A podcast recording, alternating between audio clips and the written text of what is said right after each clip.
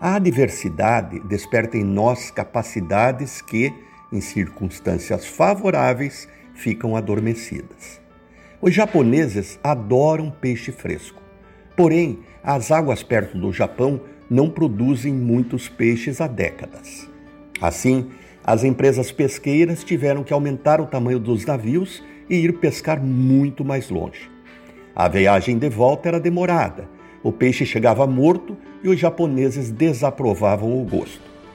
Então, puseram congeladores nos barcos para preservar o peixe pescado, mas o gosto ficava diferente.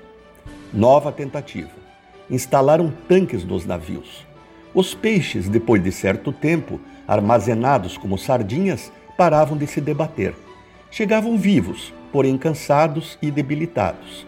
E claro, os japoneses sentiam a diferença do gosto. Qual a solução encontrada, amigos ouvintes, para levar ao Japão peixes com gosto de puro frescor. Simples.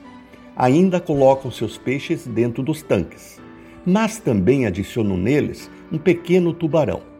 Ele come alguns peixes, mas a imensa maioria chega muito vivo e fresco no desembarque. Tudo porque são desafiados lá nos tanques. Tem que ficar espertos para não virar comida de tubarão. Resumo: Assim como os peixes, o homem progride mais perante os desafios. Por isso, não os evite, procure-os, pule dentro deles e massacre-os. Se alcançou seu objetivo, coloque outro maior. Ponha um tubarão no seu tanque para chegar mais longe. Renato Folador para a CBN.